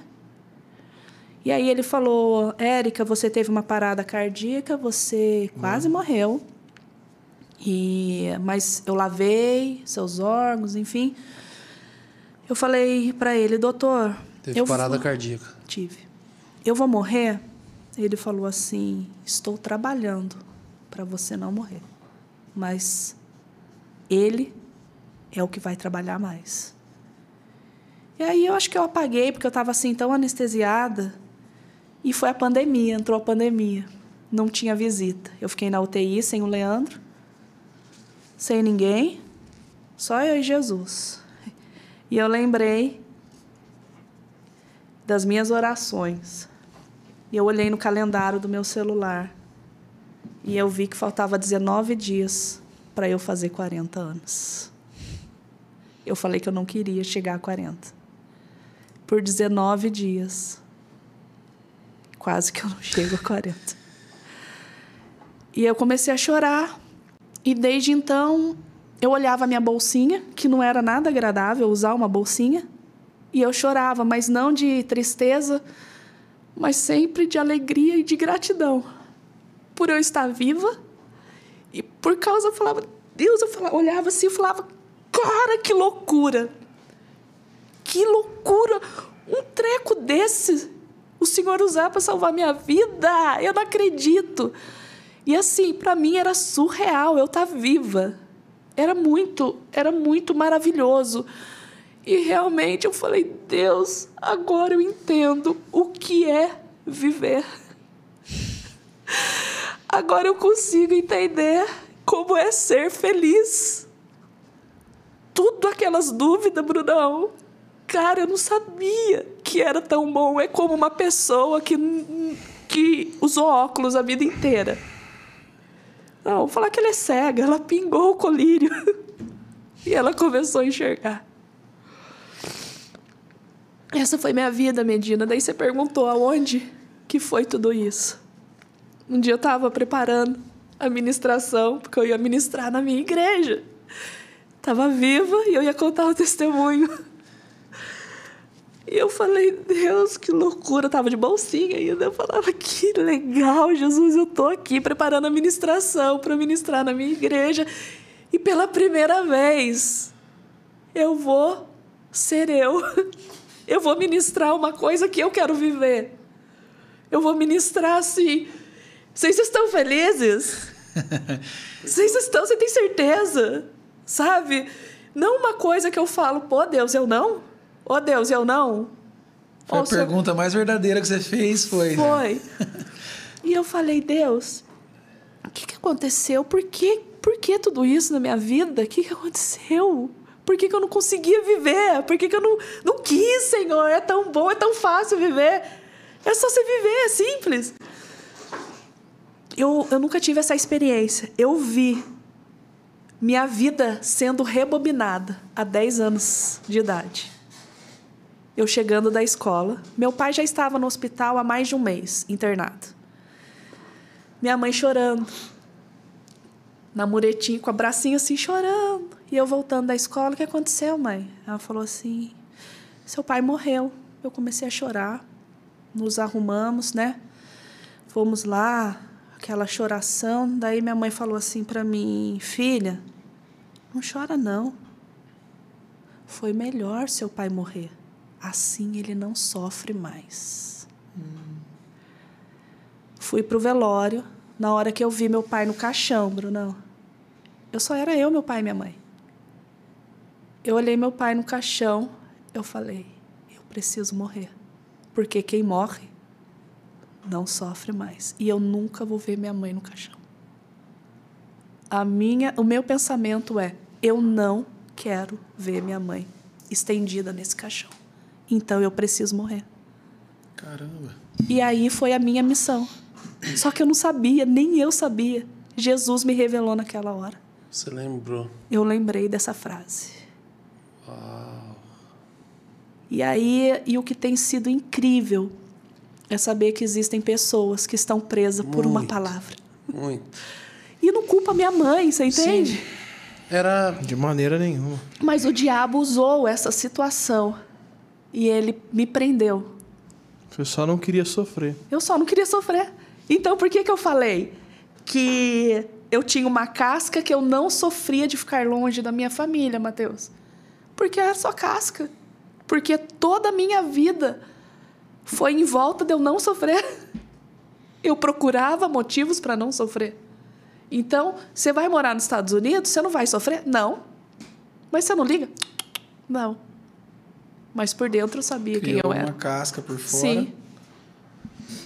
Uma Uau. pastora de 39 anos, uma igreja relevante. Sim. Uau. Meu Deus. E aí, por que que eu hoje eu falo que eu sou feliz? Cara, posso passar dificuldade, pode passar algum perreio, mas não tem como eu não ser feliz, cara. Brincando com meu filhinho, com a radaça, vendo minha neta, agora a Lilian grávida de novo. É. Os Barreto gosta de ter uns tio com a mesma idade do É, sobrinho, quase. É né, o mano? padrão da casa. padrão da casa. Então é isso, gente. Como não ser feliz? Casamento Ah, restaurado. demais. E como que tá a saúde hoje? Tenho feito bastante exames, muitos. Por check-ups mesmo. check-up, porque lá nos Estados Unidos é, é inviável, né? Ah. Os valores. E graças a Deus, é, a- o- acho que o que me preocupa é fazer uma colonoscopia, né? Cheguei, fiz, tá tudo certo, Glória graças a a Deus, Deus. Faço alguns exa- outros exames, né? O check-up, o coração, tá um pouquinho fora de forma. Até isso, Brunão, fora de forma. Nunca fui uma pessoa vaidosa. Só que como... Ah, você não sabe o que eu passei, né? Eu tô, eu tô viva. Então, tudo aquilo que eu nunca comi, eu não me importo mais com o meu corpo. Tu, unha. Ai, não vou fazer unha. Ai, sobrancelha. Pra que eu vou ligar pra isso? Cabelo? Não, deixa quieto, eu tô, eu tô viva. Deixa eu Ah. curtir esse momento de estar viva. Então, assim, eu não queria nem dormir pra eu curtir todo momento. Porque eu Você estava passou viva. por essa. Eu passei. essa- Por esse pós aí. É, daí quando eu, quando eu vi né, a realidade, eu falei, caraca, o que, que eu fiz comigo, né?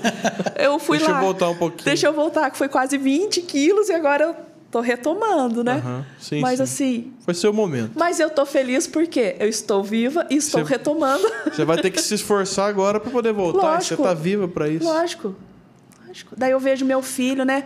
Às vezes faz birra, às vezes eu tô chorando, daí eu falo, ai, glória a Deus, glória a Deus, porque podia ser outra cuidando dele no meu lugar, então. Essa, essa crise de, vi- de vida é interessante porque eu sou muito o contrário. É, eu sou um cara que eu sou muito apaixonado por família. Eu sou muito. Eu vivi a minha vida toda. Eu aprendi a hon- honrar pai e mãe. Aprendi muito isso com eles. Eu fui para a igreja muito cedo. Né? Então, é, é. Cara, é como é bom você entender que você vai dar conta de cada momento que você viveu. Então, cara, a por enquanto nós não somos eternos, né? Vamos falar assim, por enquanto, né? A gente sabe que a eternidade está aí. E eu, eu, eu penso muito nisso, cara. Quais contas eu vou prestar daquilo que eu vivi nesse curto período? Sabe? Então, conta de como eu vivi os propósitos de Jesus. E, a gente, nós somos que somos cristãos e exercemos o ministério, a gente se preocupa muito em, cara, como que eu vivi os propósitos, como que eu fiz andar a minha vida, como que eu fiz as coisas acontecerem e às vezes a gente esquece que, cara, nós vamos dar conta de o quanto nós amamos. O quão intenso foi nossa vida aqui. Com quanta intensidade nós amamos nossos irmãos, irmãs, pais, filhos, netos, família espiritual, a igreja, quão intenso você foi. Eu creio muito nessas contas que a gente vai prestar e eu creio que nós só temos benefício a colher se nós entendermos isso. Você levou quantos anos para viver isso? Sabe? É um privilégio saber que o seu testemunho hoje deve ter muita gente passando por isso. Sim. Eu ouço Então, muito. muito essas pessoas testemunho. precisam entender, cara, mudem isso hoje, enquanto há tempo. Sabe, você com esse testemunho, provavelmente não, já vai despertar em pessoas, cara, abre teu olho. Vive intensamente em Jesus a sua vida. Esse período, esse, esse primeiro tempo que você tem, que gente, o segundo tempo não tem fim, né? Aham. O primeiro tempo é bem curtinho. É curto, é É passageiro. curto. Aham. Então, cara, é, é, é muito bonito ver isso. Mas só quem passou, Aham. eu nunca vou ter noção do que é isso. Eu tomo pra mim como um testemunho de, de força para, olha, continue gostando de viver em Jesus a vida que você tem, porque, cara, é, não dá pra imaginar o que você passou. Então, eu acho que o que fica pro pessoal é, cara, aprenda essa lição. Vive intensamente em Jesus os dias que você tem. É muito bonito ver a oportunidade que Jesus tem da gente viver até os perrengues, Aham. até as lutas, até as tretas, até a... Enfim, cara, tudo isso faz parte do viver, sabe? Podia não estar, né? Vivendo os Exato. perreios. Olha que privilégio, sabe? É muito louco isso, de verdade. Isso ressignifica tudo, né? Tudo. Tudo, tudo, Tudo. tudo, em nós. Tudo, Brunão. Eu, em, em novembro do ano passado, né? 20.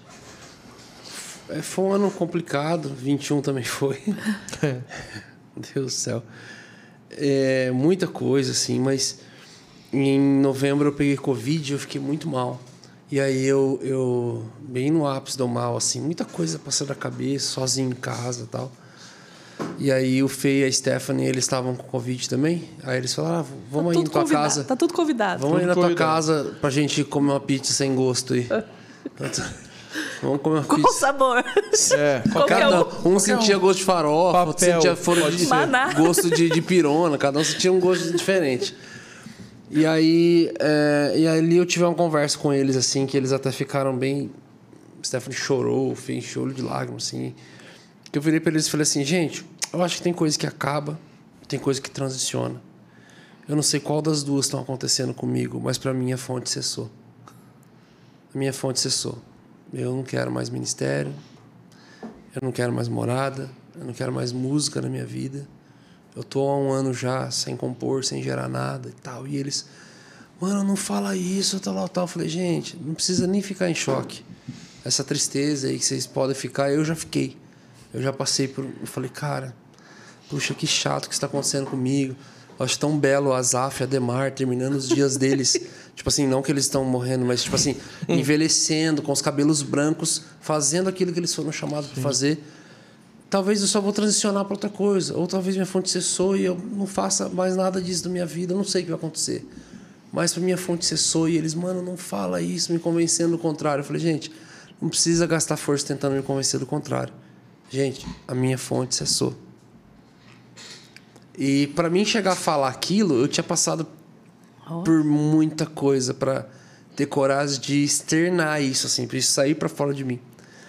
Aconteceu um perreão durante o, o Covid. Teve um dos dias que eu realmente. Esse dia eu ia morrer, o décimo dia ali, fiquei terrível. Foi um médico em casa, preciso ir pro hospital. Eu fui ser internado duas vezes. A hora que eles iam me internar, eles saíam eu ia embora. Quase morrendo, sozinho. Não façam isso. É, ou façam, né? Depende. É, Tem um discernimento. e aí eu, eu lembro que foi assim, o último, o décimo dia, o pulmão fechou, o médico foi em casa, falou, ó, você precisa ir pro hospital e eles vão te internar, e eles vão te entubar e tal. E aí aquela loucura, eu fui deitar, meu pulmão parou e de repente fui tomar banho, e isso tudo eu sentia que era a última vez que eu ia fazer. Ai, é horrível. E né? de repente veio uma presença de Deus muito forte no meu quarto. Eu fiz aquela oração perigosa dentro do banheiro. fiz uma oração perigosíssima. E é uma presença de Deus muito forte no quarto e de repente eu, o pulmão abriu. E eu falei, uau. Mas eu não tinha um sentimento de não queria viver nem nada assim. Eu só queria um sentimento, eu só tinha um sentimento de falar, cara, eu não quero mais nada ministerial, esquece assim. Não me fala a palavra pastoreio Aham. que, ah, o pastor não me chama de Bruno mesmo. Tipo, eu não quero nem isso mais pra minha vida. Igreja, ministério, crisona brava. E eu mal saí do Covid, eu recebi um- um- uma ligação da pastora Zenete. E ela falou assim: vem aqui na estância. Que a gente Violenta. vai ter. A gente vai. A gente vai ter uma live aqui da estância, vai vir alguns ministros. Você tem uma história com a gente e tal. E fazia, sei lá, 14 anos, acho que eu não pisava o pé lá. E aí eu fui cheio de sequela do Covid. Fra- Eu não podia subir uma escada, assim, que era a sensação que eu tinha corrido uma maratona de 50 quilômetros. E aí, como é que cantava? Nossa, terrível. Não canto mal cantar, cantava só os começos. A galera cantando. Tudo aqui. Loucura. Só que tinha uma sala profética lá, assim, e a galera ficou me chamando pra ir pra lá. Eu tava conversando com o Thales e com o Fernandinho numa mesa. E aí vieram, puxaram o Fernandinho e levaram. Aí vieram, puxaram o Thales e levaram. Aí vieram puxar, me puxar, eu não fui. Aí vieram de novo, Brunão, a gente tá. Falei, ah, tô indo, não fui. Aconteceu sete vezes. Uau. Aí eu falei, eu não vou nada, eu vou embora, eu vou para outro lugar. Saí, me pegaram, falou assim, ó, você precisa ir agora para lá. Aí eu fui. Aí, gente, não tinha uma palavra em português lá dentro, né? Era só Só Ramanaia, Chilos Clay. Erebarácia, né? E pau quebrando, Meu e eu virei, Deus. e eu não sei o que aconteceu comigo, cara. Nossa, isso aqui é, isso aqui é um negócio que eu, eu não ia falar. É que hoje tá. Eu, nossa, eu tava muito ruim, assim. Porque eu falei assim, nossa, nada a ver. Um monte É. de povo orando em línguas. Não físico, não, somente não, físico. Não, Pra é- você não, tá eu assim, eu- é, descrente, pra- você não, tava eu, eu- eu fiquei ruim. assim, eu falei, nossa, nada a ver. Cadê a interpretação? Aham. Eu, assim, Baixou um presbiteriano. Baixou um na- pres... é, é, falei, fiquei mesmo. Falei assim, falei, nossa, cadê a interpretação disso? Falei, nossa, isso aqui é para edificação própria. tá todo mundo com a mão em mim se edificando. Muito chato. Chataço. Daqui a pouco veio a primeira palavra em português. Foi assim, ó, meio que aquela sensação. Você quer português? Então, Então toma. toma. Mas colocar a boca, daquela boca de babá mesmo, dentro E do. gritando. Sabe quando grita que balança o, o martelo do ouvido? E a- o grito foi: A fonte não cessou. Ah. Desse já E aí veio lá do pé, assim. o fogo. Subi no fogo, assim, veio, subiu pra cabeça e eu senti como uma algo caindo dos meus olhos e eu.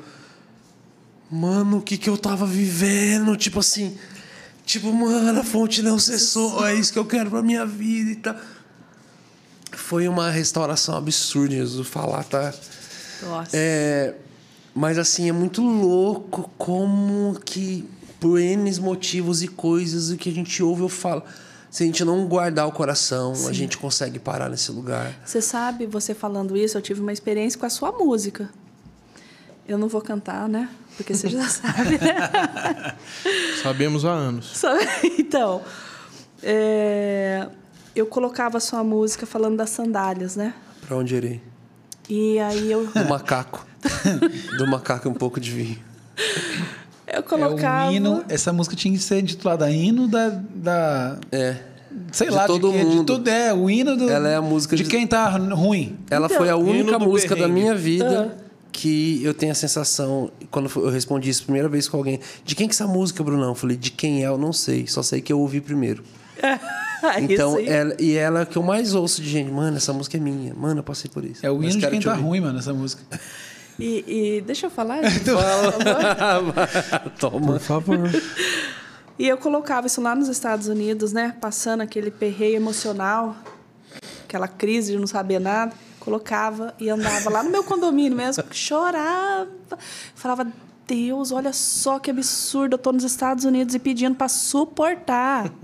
Quem que não quer vir nos Estados Unidos, Jesus? Olha, eu ministrando, né? A mim mesma e falando, Deus, quem que não gostaria de estar nos Estados Unidos? Eu- hoje eu tenho pedido, Deus, me ajude a suportar ficar nesse lugar. Me ajuda. E eu suporto, suporto, Jesus, me ajuda a suportar. Fui na, na conferência do fogo, do fogo e Glória do Dan Duque. Mas desse jeito que você estava. Não quero ouvir nada, Jesus. Nem sei o que eu fui fazer lá, Brunão. Fui lá, aquele cheio, aquele chu, todo mundo, né? Dan Duque ministrando. Vem uma irmã no final e fala assim: Irmã, posso entregar algo que eu vi? Eu pensei assim comigo: ai, não, Deus. Não, Jesus. Ai, eu vi anjos derramando taças de vinho. Daí eu pensei comigo: ah, tá. Na conferência do Danduca, ela viu taças de vinho. Tá Ah, fácil. entendi. E tá vendo esse tênis? Jesus está tirando esse tênis e colocando novas sandálias. Aí, aí o fogo veio, as lágrimas caíram e eu falei, tá bom, Jesus, então é que assim que eu vou ficar aqui mais um tempo. Mas, Quer dizer que eu aleluia, realmente não tenho pra onde voltar. mas aleluia, eu tô viva. Ai, meu Deus, que sensacional. Ouvindo teu testemunho, tudo assim, eu, eu assim, eu lembrei de um filme, um baita spoiler, gente, mas é difícil de achar o filme mesmo pra ver. Um filme chamado O Roqueiro, um filme, um filme um tanto antigo, Mas de um é cara, muito bom. de um cara que quando ele era jovem assim, ele teve uma banda, a banda chamava Vesúvios, uma banda de rock, tipo concorrente do Iron, Iron Man, não, do dos velhão lá. Aerosmith. Metallica? É, Não, é, é, todo mundo é, É. velho. Os que tá, os que tá caveiroso mesmo. Aerosmith. Não. Não, é o Ah, Rolling o Stones. Rolling Stones. Stones. Rolling Stones. Rolling Stones, bem assim, bem, com- bem essa vibe assim e tal. E aí os Morada. caras, é, tá tudo ali. E aí os caras, eles, eles... No primeiro show deles, eles fizeram um showzinho pequenininho. E aí veio uma gravadora e falou, cara, contratar vocês e tal, só que vocês têm que tirar o batera. Ele era muito e é o louco, né? sobrinho da, da- da- do dono da gravadora que vai ser o Batera e tal. E eles dão um jeito, tiram ele da banda. Então ele só tocou a primeira vez e já foi tirado. E aí o filme corta assim, ó, 30 e poucos anos depois. Uau. Aí ele já tá bem mais velho, trabalhando no escritório. A banda é tipo o Rolling Stones mesmo. Os caras, a terra inteira conhece os caras. Os ônibus passando com o lançamento do CD novo dos caras. Ponto de ônibus, os ônibus passando. Tudo onde ele olhava era só Vesúvios. O cara que trabalha do lado dele falou: Cara, você precisa ouvir o novo CD do Vesúvios. Ele cata o cara de porrada. Muito engraçado. É, perde o emprego, derrota, vida derrota. Ele vai parar na casa do sobrinho dele, que é adolescente, da, da irmã dele. E o sobrinho dele tem uma bandinha de garagem e tal. Um dia dá uns piti lá, eles vão fazer um eventinho e o batera se quebrou. Ah, pega meu tio mesmo. Ah, mas ele é velho louco. Eu falei, "Mano, chama ele. E a banda começa a dar certo. É uma banda de molecada com batera coroa. E aí tudo que a molecada ia passando, que é os perreios da estrada, eles reclamavam assim, microfonia, eles, nossa, pelo amor de Deus. E ele ficava assim, ó. Minha primeira microfonia, cara. ele é alegraço. E aí a molecada, tipo assim, todo mundo dando autógrafo assim, e ele, cara, é meu primeiro autógrafo. Então, tudo que os moleques começavam a reclamar, nossa, essa distância dele, cara, meus primeiros mil Tava quilômetros. feliz, né? É. Tipo assim, porque ele tinha sido privado daquilo, assim. Então, é tão louco, assim, é, a oportunidade que, que Deus nos dá de ressignificar tantas coisas que Sim. foram mal instaladas dentro de nós, foram mal Meu Deus. E essa graça de Deus de realmente, ah, até com o ministério mesmo, assim, como eu tava. Sim. Como era complicado para mim, como tava muito complicado, como era uma estafa, como Sim. como desde a van lá com o David Keelan, A da galera falando, mano, eu queria viver o que ele vive. Eu falei, Deus me livre e guarde, cara, eu nunca que eu quero viver aquilo. E todo mundo que quis viver não viveu, o que não quis viver foi, mas eu sempre realmente fui por obediência. Eu ainda tinha ouvido David Keelan falando na época. Tenho 13 anos de ministério, o primeiro ano foi o mais interessante, os últimos 12 foi por obediência. Eu fui sempre por obediência. Sempre por obediência e nos últimos, depois de tudo isso, de repente, fazendo tudo por obediência, eu entro num lugar de an- de- 12 anos depois de ministério, entrando num lugar de falar, cara, que prazer fazer isso Que aqui. legal. Que legal, sendo que desde o início eu só estava fazendo por obediência. Uau. Então, é, é, é muito louco, né? É muita loucura. Você, você perde o brilho das pequenas coisas, né? Perde. As pequenas coisas. E daí depois que você passa por uma situação, uma determinada situação, você vê que tão pouco é o suficiente realmente para você ser, ser feliz, para você realizar tudo. Às vezes você fica almejando, almejando, tudo que a gente precisa é ele, realmente.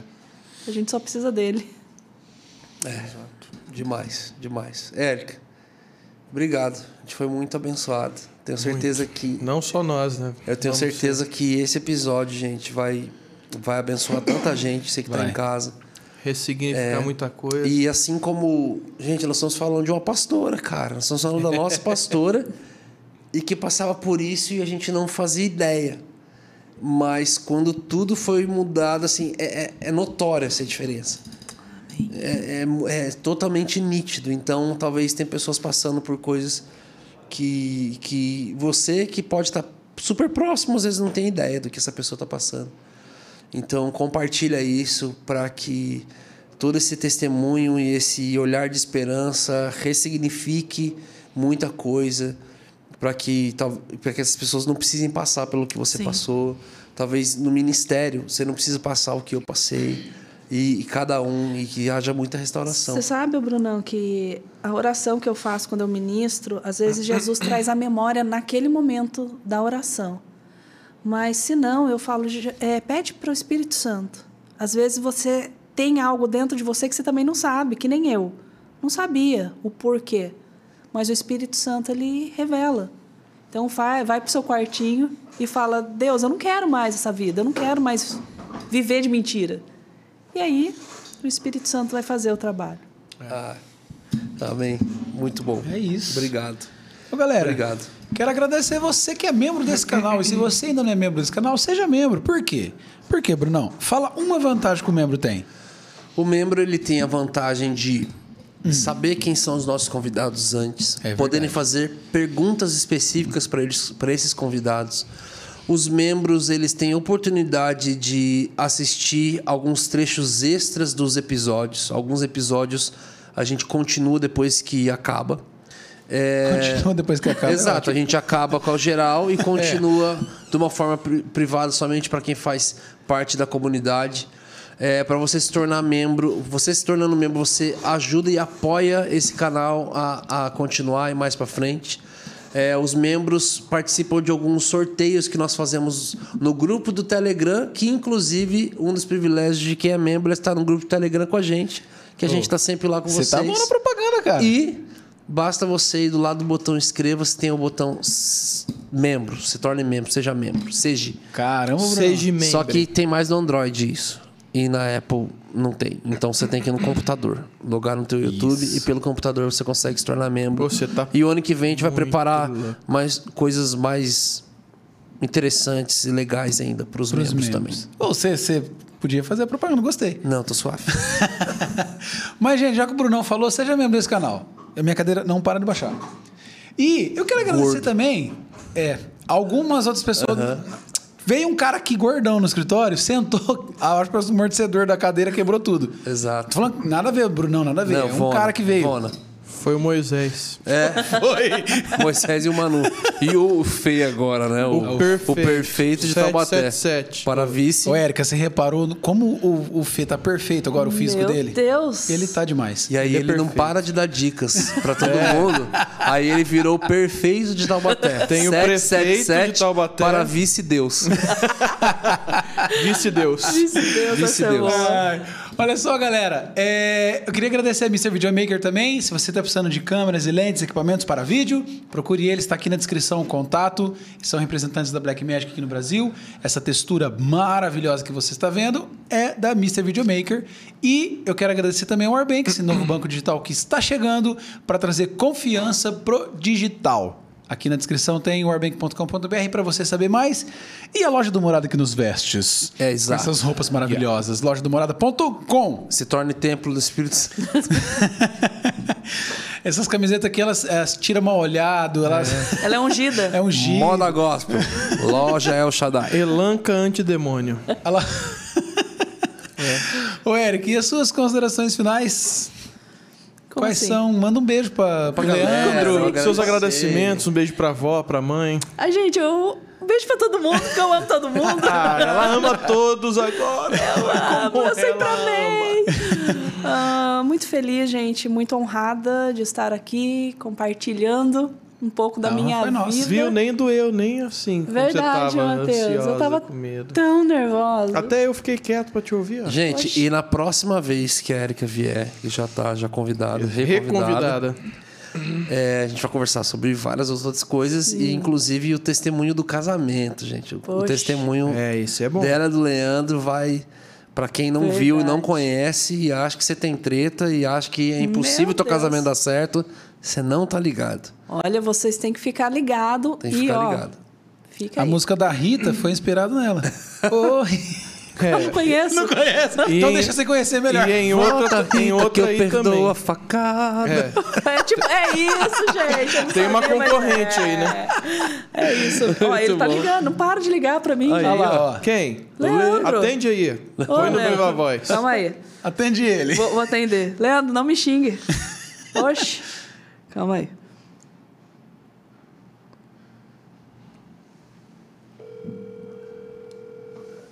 Põe ele na câmera aqui pro pessoal ver ele, ó. Agora não atende. Ih. Ó, gente. Olha aí, ó. Aí. Aê, tá no hub também. Tá no hub. põe no, põe no microfone. Fala aí, Hub. Fala, que... Hub. E aí, Lê? O Lê vai estar aqui de novo com a gente. Pô, minha mulher vai sair de casa, não volta mais. Reclamando. Tá voltando agora. Tá voltando, tá acabando. Galera, tamo junto. Deus abençoe. Nós. tchau. Valeu, galera. Abraço.